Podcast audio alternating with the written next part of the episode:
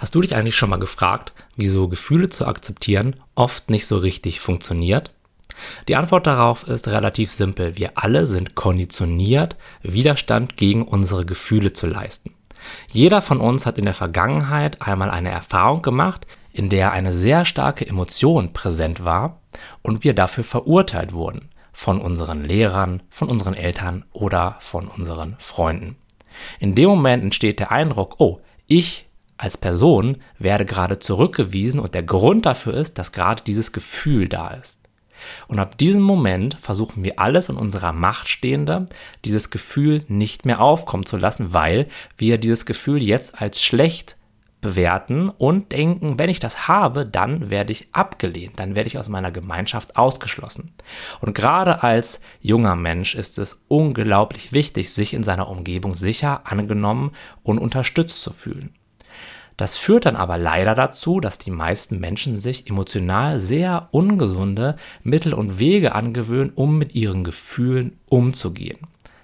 Wir entwickeln eine regelrechte Angst und einen Widerstand gegen unsere Gefühle. Und das führt dann eben dazu, dass wir immer mehr davon unterdrücken und sie eben nicht mehr einfach frei fließen lassen können. Diese alten Widerstands- und Unterdrückungsmuster gegen unsere Gefühle sind uns oft nicht bewusst und deswegen kommen wir gar nicht mehr so sehr an unsere Gefühle heran.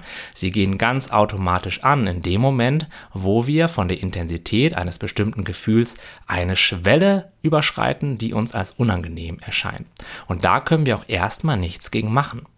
Was ist jetzt aber die Lösung? Die Lösung ist, sich dieser Widerstände bewusst zu werden und auch in diese Widerstände reinzufühlen, mit ihnen in Kontakt zu gehen und sich so eben Schritt für Schritt dem Gefühl wieder anzunähern auf der einen Seite und diese Widerstände so aufzulösen. Und wenn du wissen möchtest, wie du das ganz konkret machen kannst, dann habe ich dazu eine Podcast-Folge aufgenommen gestern und die habe ich dir einmal unter diesem Daily verlinkt. Da kannst du dir das Ganze noch einmal ganz genau anhören.